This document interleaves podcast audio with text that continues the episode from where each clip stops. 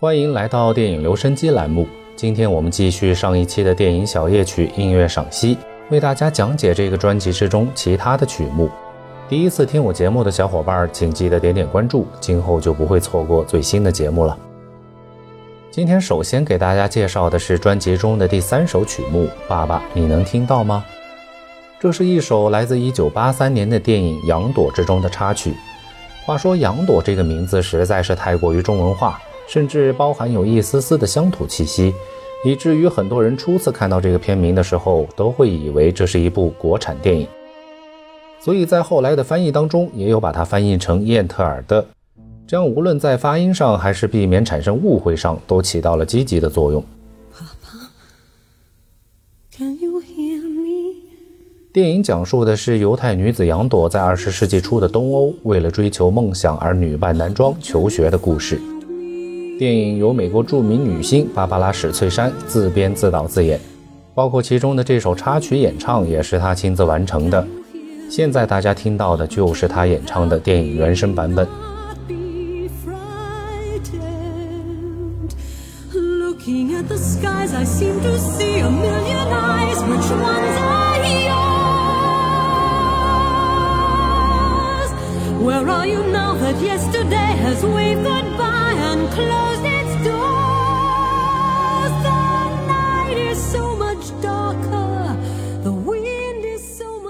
曲子由法国著名导演、作曲家米歇尔·勒格朗写作。该曲目获得了第五十六届奥斯卡奖的最佳原创歌曲提名，但最终惜败给了一部叫做《闪电舞》的电影同名插曲。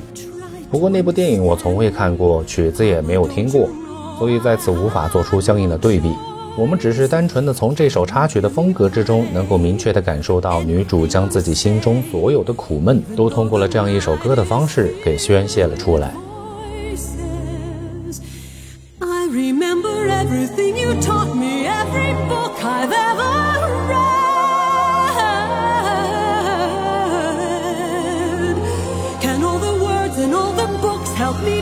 face what lies ahead.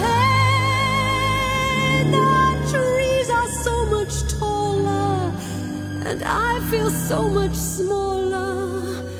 The moon is twice as lonely, and the stars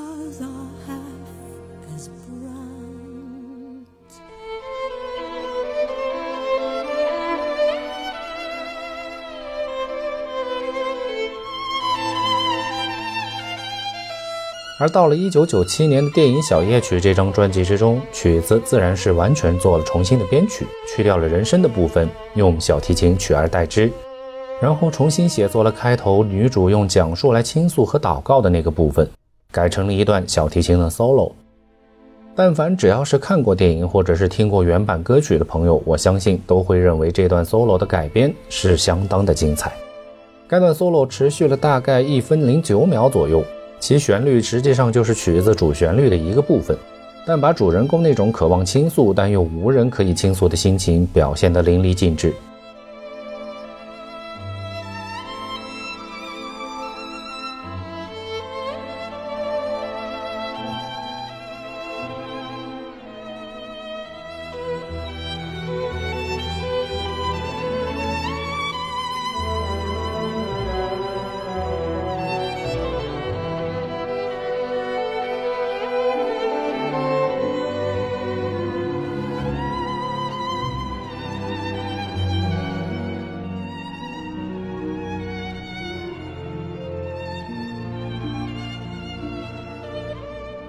等到管弦乐加入到曲子当中的时候，与原版歌曲开始演唱的那个部分是相吻合的。此段在原版的演唱中是用了一种艺术的表现手法来展示主人公的内心世界和倾诉的渴望。毕竟作为常人来说，心情苦闷的时候，谁都不会用唱歌的方式来表达情绪吧？这其实是用歌剧的形式融入到电影当中来。当然，一些纯粹的音乐电影也会采用类似的方式来展现剧情。而在专辑中纯粹用小提琴协奏曲的方式，对我这样更喜欢写实主义的观众而言，也许用这样的音乐作为背景音乐，而镜头中用台词来表演的方式，也许更加符合我的口味。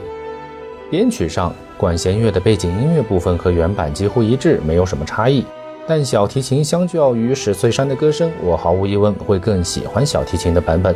这不仅仅只是帕尔曼近乎完美的演绎，还因为我觉得小提琴这种柔美至极的音色，似乎更加能够突出曲目所想要表达的情绪。也许在电影之中，演唱的存在是一种将台词和歌曲巧妙融合的方式，不仅能够让观众听到好听的旋律，还可以用歌词推动剧情的发展。但作为单独聆听的存在，帕尔曼的演绎更加能够打动我的内心。让我深切地感受到一种悲情的氛围，一种被聆听的渴望，以及一种由内而外的倡议抒发。这种对于情感的精确把控，正是帕尔曼琴声能够打动全世界的根本之所在。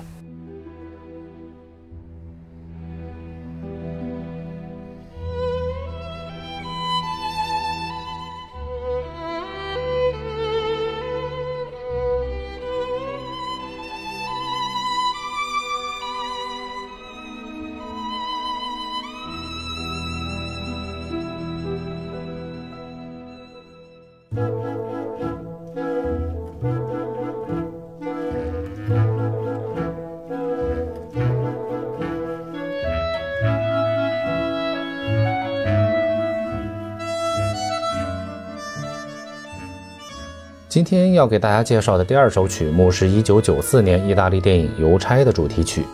一提到意大利，大家自然会想到浪漫主义。确实，《邮差》就是一部关于诗歌、关于爱情，也关于死亡的浪漫主义电影。有人也许会说，死亡怎么会和浪漫有关呢？其实，这正是这部电影的高明之处。如果人生处处都只有顺风顺水的惬意，也许悲剧也就悄悄临近了。电影中的主人公喜欢诗歌，也机缘巧合之下结识了自己崇拜的流放诗人，并通过诗人赠予的诗歌获得了美女的芳心。对于一个曾经口舌笨拙且事业毫无进展的人来说，认识诗人之后的生活真的可谓是一帆风顺。但最终的结局也让人颇为出乎意料，带有那么一丝浪漫的悲剧色彩。至于具体是什么，还请各位听众自己到电影当中去寻找答案吧。影片的原声音乐来自阿根廷作曲家路易斯·巴卡洛夫，他为电影创作的原声音乐获得了一九九六年第六十八届奥斯卡金像奖剧情片最佳原创配乐的殊荣。不过，他在原版配乐当中大多采用的是小型室内乐队的编曲风格，现在大家听到的就是原版的主题曲，其中采用了手风琴、钢琴、贝斯、打击乐等元素，制造了一种地中海风格的浪漫情怀。情绪表达上还带有一丝飘逸和诙谐幽默的氛围，让曲目更加符合影片剧情的走向。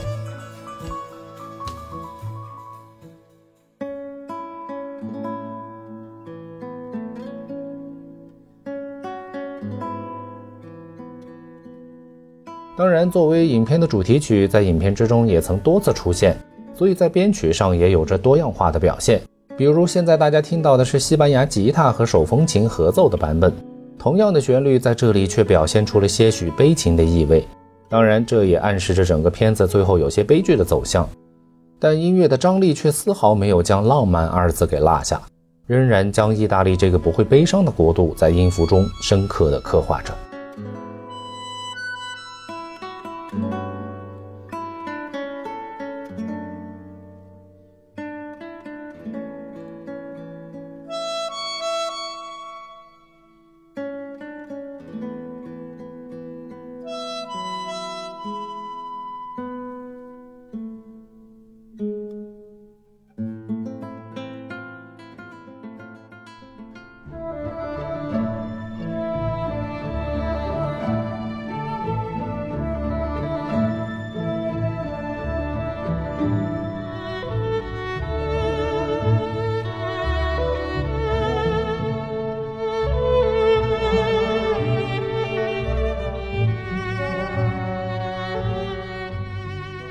回到电影小夜曲中来，开头的影子部分忠实于原版的主题曲，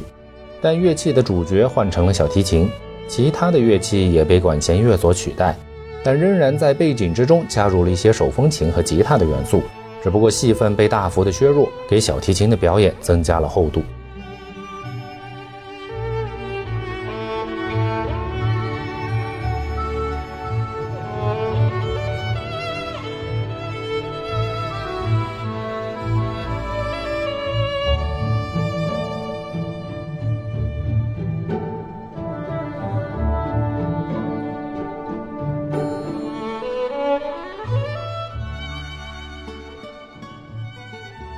曲子的中后部也重新进行改编，写成了一首完整的 ABA 三段式的曲子。其中的第一段和第三段都是小提琴作为主角，而在第二段的过渡之中，管弦乐将主角取而代之，声场一下子加大了好几倍，成就了一段改编的很牛的副歌部分。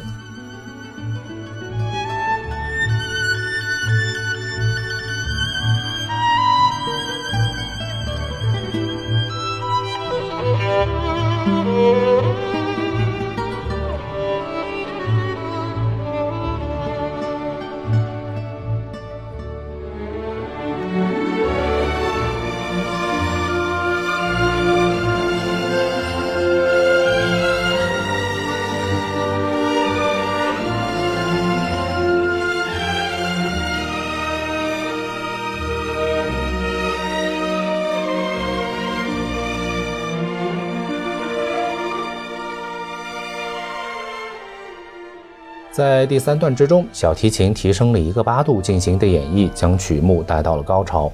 完美展现了原本旋律之中的优雅和浪漫。当然，如此一来，其中的悲情元素基本上就消失殆尽了。不过，作为重新编曲、单独聆听的曲子，这样的改编完全是可以理解和接受的。甚至作为一个看过电影的人而言，这样的改编也许能够唤醒他当初看电影的那些记忆，从而感受到曲子带给他的温暖和时间的跨度。哈尔曼先生在该曲目的演绎当中，同样也没有使用过多的技巧，甚至比刚才介绍的上一首用的还少。